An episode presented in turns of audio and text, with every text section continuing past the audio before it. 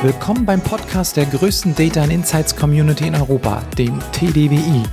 Mein Name ist Leif Hitschke und ich bin heute Ihr Gastgeber. Viel Spaß bei der Folge.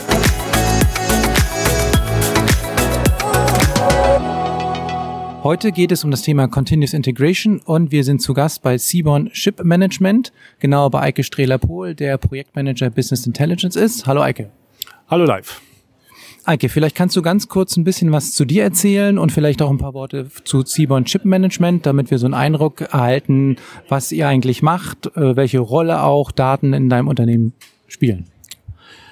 Ja, ich bin seit über 15 Jahren inzwischen im Thema Business Intelligence unterwegs, von meinem ersten Job an, ähm, habe im Controlling gestartet bei äh, dem Otto-Versandhandel damals, bin dann irgendwann in die Beratung gewechselt, habe viele Jahre äh, bei verschiedenen Kunden BI aus unterschiedlichsten Blickrichtungen kennenlernen dürfen und habe mich dann vor etwas mehr als einem Jahr dazu entschieden, mal wieder auf die Kundenseite zu wechseln und bin so bei der Seaborn Chip Management CKG gelandet. Dort ist meine Aufgabe, ich verantworte den Bereich BI und Data Strategy ähm, und kümmere mich, ja, wie der Name des Jobtitels im Grunde genommen schon sagt, darum, äh, eine möglichst ganzheitliche BI-Strategie für das Unternehmen zu entwickeln und umzusetzen. Und äh, was für Daten habt ihr da? Womit beschäftigst du dich genau? Die Cyber- und Chip Management ist ja wie der Name sagt, ein äh, Unternehmen, das als Dienstleistung Schiffsmanagement anbietet. Die wichtigsten Daten, die wir im Unternehmen verarbeiten, sind sicherlich einmal Finanzdaten äh, und die operativen Kosten im Prinzip, die beim äh, Shipmanagement entstehen. Diese Daten sind sowohl für uns als ähm, Unternehmen wichtig, aber auch für unsere äh, Kunden. Auch die möchten eine hohe Transparenz über die entstehenden Kosten und äh, äh, ähnliche Daten haben. Darüber hinaus sind für uns auch Qualitätskennzahlen der Schiffe, also ähm, wie viel, welche Ausfallraten haben wir, wie gut besteht ein Schiff regelmäßig, irgendwelche externen Audits, ähm, aber auch Performance-Daten des Schiffes, wie, wie hoch ist der Verbrauch und ähnliches. Das sind typische Daten, die wir für die interne Steuerung, aber auch für das Reporting gegenüber unserem Kunden nutzen. Äh, jetzt geht's heute um das Thema Continuous Integration. Ich persönlich kenne das ja mehr so aus diesem Software-Umfeld. Da startete man ja irgendwie so mit Scrum und hatte so feste Release-Zyklen, so alle zwei Wochen. Und Continuous Integration bedeutete ja, dass man kontinuierlich im Prinzip so einen Deployment-Prozess macht. Was verstehst du genau unter Continuous Integration? Im Grunde genommen verstehe ich das ganz ähnlich. Ich habe in den letzten Jahren immer wieder die Erfahrung gemacht, dass äh, Methoden und Werkzeuge, die sich in der, ich sag mal, klassischen ähm, Entwickler äh, in der Community entwickelt haben, wie du schon sagtest, Scrum und ähnliches, dass man dann auch im BI-Umfeld äh, immer mal wieder geguckt hat, was lässt sich davon auch auf BI adaptieren und so eben halt auch Continuous Integration. Das heißt, auch wir versuchen, unseren Entwicklungsprozess bei der Erstellung neuer ähm, Datenbankobjekte, neuer Reports, neuer ETL-Strecken, äh, auch diese nach diesem kontinuierlichen, ähm, nach dieser kontinuierlichen Philosophie zu integrieren. Und kannst du uns vielleicht mal erläutern, wie so ein CI-Prozess aussieht? Also was gibt's da so für Stufen oder Schritte? Wir fangen, wie das in Softwareprojekten so üblich ist, erstmal damit an, dass es irgendwelche Anforderungen gibt, die wir äh, auch analysieren und erst äh, uns äh, Gedanken darüber machen, was muss eigentlich entwickelt werden. Aus diesen Anforderungen erstellen wir dann einen Mikroplan. Das heißt, äh, wir versuchen grundsätzlich die Anforderungen erstmal möglichst so klein runterzubrechen, dass sich kleine, für sich selbst lebende Objekte entstehen, die ich dann entwickeln kann. Das kann zum Beispiel eine einzelne Tabelle sein. Man kann sich vorstellen, dass eine Tabelle, äh, wenn sie erstmal ein äh, Create-Skript dahinter hat und vielleicht auch ein kleines Beladeskript, ist das durchaus erstmal etwas, was alleine leben, leben kann. Und vielleicht packt man dann in einen äh, Mikroplan zwei, drei dieser Artefakte zusammen und baut daraus dann eben halt äh, ein Package. Dieser Plan ist tatsächlich nicht nur etwas rein virtuelles, sondern das äh, erstellen wir, indem wir ein Eingabesheet in Excel benutzen, wo am Ende eine XML-Datei erzeugt wird, weil diese, diese XML-Datei im späteren Prozess noch an verschiedenen Stellen immer wieder zum Einsatz kommt. Das ist, glaube ich, ganz spannend, wenn wir uns das nachher äh, mal genauer anhören. Wenn wir dann diesen Mikroplan erstellt haben, ist das nächste, was wir auch adaptiert haben aus der äh, modernen Softwareentwicklung ähm, ist der Test-First-Ansatz. Das heißt, wir machen uns schon im Vorfeld Gedanken, wie kann man ähm, die neu entstandenen Artefakte vernünftig testen. Und interessanterweise, so über die letzten Jahre im BI-Umfeld habe ich festgestellt, es gibt eigentlich immer wieder so typische Tests, die man immer wieder äh, verwendet. Beispielsweise ein, ein, ein Smoke-Test. Das heißt, so ein Select-Stern from Table, um einfach mal zu gucken, gibt es diese Tabelle, ist da irgendwas drin, macht das halbwegs Sinn, was in dieser Tabelle drin steht. Aber auch andere Testverfahren. Ähm, es gibt ein Back-to-Back-Testverfahren beispielsweise, wo ich tatsächlich mal prüfe, linke Seite ist die alles, was in der Quelle drin steht, rechte Seite ist alles, was äh, im Target gelandet ist und ich vergleiche alle Datensätze miteinander, ob das, ähm, was am Ende gelandet ist, auch das ist, was ich erwartet habe. Das sind so vier, fünf Testfälle, die wir immer wieder verwenden. Das heißt, wir können dort auch ein Template verwenden, ähm, so dass dieses Test, dieser Test-First-Ansatz äh, auch unkompliziert ist. Das heißt, äh, die Testfälle werden relativ schnell erstellt. Habe ich diese Testfälle, ist das Tolle daran, dass ich sie dann während der Entwicklung immer wieder verwenden kann. Das heißt, auch während der Entwicklung kann ich kontinuierlich prüfen, ist das, was ich gerade gebaut habe, auch schon das Richtige. Daneben gibt es auch einen zweiten Pflichttest, den wir bauen, ähm, der die Installation hinterher meines Artefaktes überprüft. Also am Beispiel der Tabelle ähm, ein einfaches Select Count auf meiner Zieltabelle würde mir dann in meiner Zielumgebung anzeigen, ja, die Tabelle existiert und gegebenenfalls welche Anzahl von Daten enthält sie. Und wenn ich vorher schon abschätzen kann, wie viele Daten sollten eigentlich in meinem Ziel sein, keine Ahnung, eine Faktentabelle, die 1,5 Millionen Datensätze beispielsweise haben müsste, hat auch etwa 1,5 Millionen Datensätze, dann kann ich das als positives Testresultat werten im Sinne, die Tabelle wurde ordentlich installiert und sie wurde ordnungsgemäß befüllt. Nun sind meine Testfälle fertig, nun kann ich meine, meinen ganz normalen Entwicklungsprozess beginnen. Ist dieser Entwicklungsprozess fertig, landen alle meine erstellten Skripte, die für die Installation notwendig sind, in einem Package-Ordner und ich fange an mit der Installation. Wir nutzen an dieser Stelle als Versionierungstool das äh, Microsoft Azure DevOps. Ähm, einfach dem geschuldet, dass wir hier im Hause sehr viel auf äh, Microsoft äh, Software setzen. Ich denke aber auch, das müsste auch mit anderen Tools wie Git, SVN oder wie auch immer auch ähnlich machbar sein. Also da würde ich jetzt nicht sagen, dass äh, Microsoft DevOps nun das, das einzig wahre an der Stelle ist. Aber es setzt, versetzt uns in die Lage, Skripte relativ einfach automatisiert von einem von einer Serverumgebung in die nächste zu kopieren, also von der Entwicklungsumgebung in die Testumgebung und von der Testumgebung ähm, in die Produktivumgebung. Darüber hinaus kann ich über das DevOps auch ähm, automatisiert PowerShell-Skripte ausführen. Und diese PowerShell-Skripte nutzen wir dann äh, für die Installation. Und jetzt kommt unsere, äh, unser Deployment-Plan, unser Mikroplan, das zweite Mal ähm, ins Spiel. Kommt, kommt, kommt das zweite Mal ins Spiel.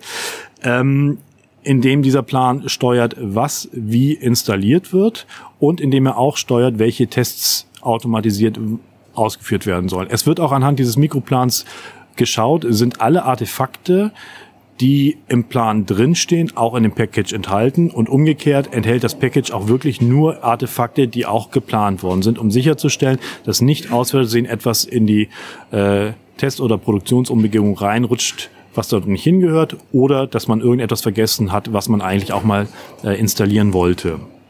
Bricht dieser Test ab, macht man einen Rollback ähm, und versucht das Package gerade zu ziehen. Der nächste Schritt, der dann auch wieder basierend auf diesem Mikroplan geschieht, ist, dass alles, was dort drin steht, ähm, in eine Deployment-Datenbank reingeschrieben wird, so dass ich ähm, auch meine gesamte Historie jedes Datenbankobjektes beispielsweise nachvollziehen lässt, wann hat sich welche Tabelle in welchem Deployment aus welchen Gründen verändert. Das ist natürlich sehr hilfreich, immer dann, wenn ein Fehler auftritt, ähm, dass man einmal nachschauen kann, woran lag's und äh, wie hätte es eigentlich deployed werden sollen. Das ist im Wesentlichen dann auch schon der der, der Basisprozess und wenn das Ganze in die Testumgebung gut geklappt hat, dann lassen wir äh, üblicherweise einen Ladezyklus einmal auf der Testumgebung durchlaufen, auch gerne einen ganzen. Und wenn dann das Ergebnis, jetzt können wir wieder unsere eingangs äh, programmierten Tests auch auf der Testumgebung anwenden. Wenn dann immer noch das Ergebnis positiv ist, dann installieren wir nach dem gleichen Schema das Ganze auf der Produktivumgebung. Ähm, und das Ganze funktioniert durch den hohen Automatisierungsgrad so, dass ich im Grunde genommen in wenigen Minuten das gesamte Paket von der einen in die andere Umgebung vollständig automatisiert installiert, installieren lässt. Das hört sich ja nach sehr vielen Vorteilen an. Gibt es auch Nachteile aus technischer Sicht? Ein Nachteil ist sicherlich, man muss das ganze System erst einmal aufsetzen ähm, und sich auch schlicht und ergreifend mal die Zeit nehmen, das Ganze zu machen. Ansonsten muss ich sagen, nein, ich habe noch keine echten Nachteile dieses Systems entdecken können. Im Gegenteil. Also das Ganze ist ja sehr technisch. Äh, wenn wir mal angucken, was es so für Stakeholder gibt, gibt es da Vor- oder Nachteile, die du uns noch äh, erläutern kannst? Ja, insbesondere aufgrund der Entwickler gibt es eine, eine ganze Reihe von Vorteilen. Für mich war es in der Vergangenheit, ich, äh, ich kann mich an mein erstes Projekt erinnern, das war klassisch Wasserfall. Da wurde dann nach einem halben, dreiviertel Jahr alles auf einmal deployed. Später kamen dann eher agilere Methoden hinzu, wo man dann vielleicht im Vier-Wochen-Rhythmus oder auch im Zwei-Wochen-Rhythmus deployed hat. Ähm, aber auch das war nicht ganz optimal.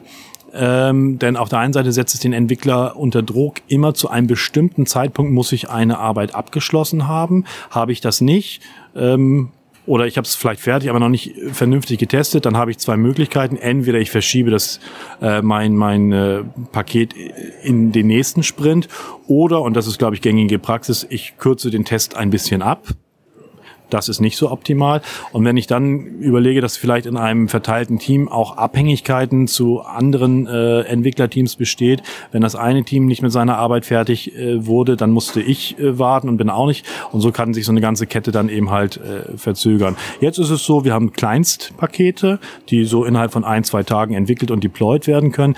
Da ist die Wartezeit relativ kurz und der Druck, mal zu sagen, Entschuldigung, heute wird's nicht ganz fertig, ich mach's morgen fertig, aber dann ist es auch ordentlich getestet, ähm, der ist halt wesentlich geringer durch die kurzen Zyklen. Für die Fachanwender ist es natürlich auch äh, äh, spannend, äh, innerhalb kürzester Zeit auf ihre Anforderungen ein, eine Reaktion zu bekommen, ein Ergebnis zu bekommen. Denn wir haben ein fertig laufendes System, die meisten Anforderungen, die reinkommen, sind eher kleinere Änderungen, die dann aber häufig sehr dringend sind. Ich habe einen Fehler festgestellt und den hätte ich gerne bis morgen oder bis übermorgen korrigiert, um auch als Fachanwender weiter äh, zu arbeiten. Da wäre es sehr frustrierend, wenn ich jedes Mal mindestens 14 Tage äh, übliche Sprintzyklen warten muss. So ist es häufig so, dass er morgens anruft, abends ist das Ganze in der Testumgebung und am nächsten Tag hat er die Daten dann vielleicht schon im Produktivsystem korrigiert vorliegen. Und wenn ich jetzt nicht mehr so diese festen Release-Zyklen habe, ähm, brauche ich denn noch so ein Projektmanagement oder kann ich da vielleicht vollkommen drauf verzichten? Nein, ein Projektmanagement aus meiner Sicht brauche ich nach äh, wie vor. Ähm, ich, ich würde schon unterscheiden wollen zwischen das, was ein Projektmanager macht, nämlich ähm, eine einmalige Aufgabe, die schwierig zu planen ist, äh, in Arbeitsschritte zu, äh, herunterzubrechen, äh, zu gucken, wo kriege ich meine Ressourcen geplant und ähnliches. Das sind alles Dinge, die ich sicherlich mit Continuous Integration nicht beantworten kann. Continuous Integration ist für mich eine Softwareentwicklungsmethode, die sich sicherlich in verschiedene Projekt Vorgehensmodelle integrieren lässt. Man kann das mit einem Kanban machen, man kann das mit einem klassischen Projektmanagement machen. Also da würde ich jetzt, ähm, das würde ich nicht sagen, dass man auf Projektmanagement verzichten kann. Im Gegenteil. Also du hast mich jetzt neugierig gemacht und ich frage mich natürlich, okay, hm, was würdest du mir denn empfehlen, wie ich mit sowas starten sollte, wenn ich das auch umsetzen möchte? Also zunächst einmal würde ich sagen, nur Mut. Das tut nicht so doll weh. Man kann da, man kann da im Kleinen mit starten. Wir sind auch äh, klein gestartet. Wir haben nicht alles schon von vornherein ähm, durchautomatisiert, sondern haben dann am lebenden Objekt langsam angefangen, die Funktionalität des Deployment-Planes weiterzuentwickeln. Wir haben nach und nach die, die automatisierten Tests erweitert. Wir haben auch das Installationsskript erstmal von einem ganz einfachen, ich kopiere von links nach rechts Skript zu einem, ich kopiere, ich installiere, ich teste, ich gebe Feedback ähm, erweitert. Und von daher würde ich sagen, man, man sollte erstmal starten Ich würde aber auch auf der anderen Seite empfehlen, dieses DevOps äh, Continuous Integration auch nicht als ähm, Allheilmittel oder gar als Religion zu verstehen. Also ich habe das bei vielen Methoden gesehen, dass, dass die kamen dann neu auf und dann wurde hat man sich davon alles versprochen und wenn es dann nicht funktioniert hat, dann war alles schlecht. Also ich würde es peu à peu starten und einfach mal gucken, wie lässt sich das äh, vielleicht im kleinen Rahmen erstmal integrieren und dann immer weiter ausbauen. Okay, und was sind dann sozusagen eure nächsten Ziele? Also was habt ihr jetzt noch weiter geplant? Mhm. Also speziell das Thema äh, Continuous Integration wäre es für mich schon spannend, das auch auf weitere Systeme auszuweiten. Wir haben beispielsweise neben dem reinen äh, Core Data Warehouse äh, eine Planungsapplikation, die ein bisschen anders funktioniert. Ähm, das wäre für mich einer der nächsten Schritte, das mit zu integrieren. Ähm, und dann schauen wir mal, ob ich vielleicht noch andere Bereiche davon begeistern kann, wie das Ganze funktioniert. Ähm, schön, ich gehe mal davon aus, wenn ich damit starten wollen würde, kann ich mich wahrscheinlich auch an dich wenden, wenn ich nochmal genauer wissen will, wie so ein Template aussieht. Ähm, da würdest du uns wahrscheinlich, äh, wahrscheinlich zur Verfügung stehen. Ja, also ich bin immer, äh, freue mich immer, wenn ich mich mit äh, Kollegen aus der BI-Welt austauschen kann und äh, klar, da stehe ich gerne zur Verfügung. Dann Eike, danke ich dir für, die, für deine Zeit und für diesen Einblick in das spannende Thema Continuous Integration und äh, wir hören uns sicherlich irgendwann mal wieder. Vielen Dank. Dankeschön.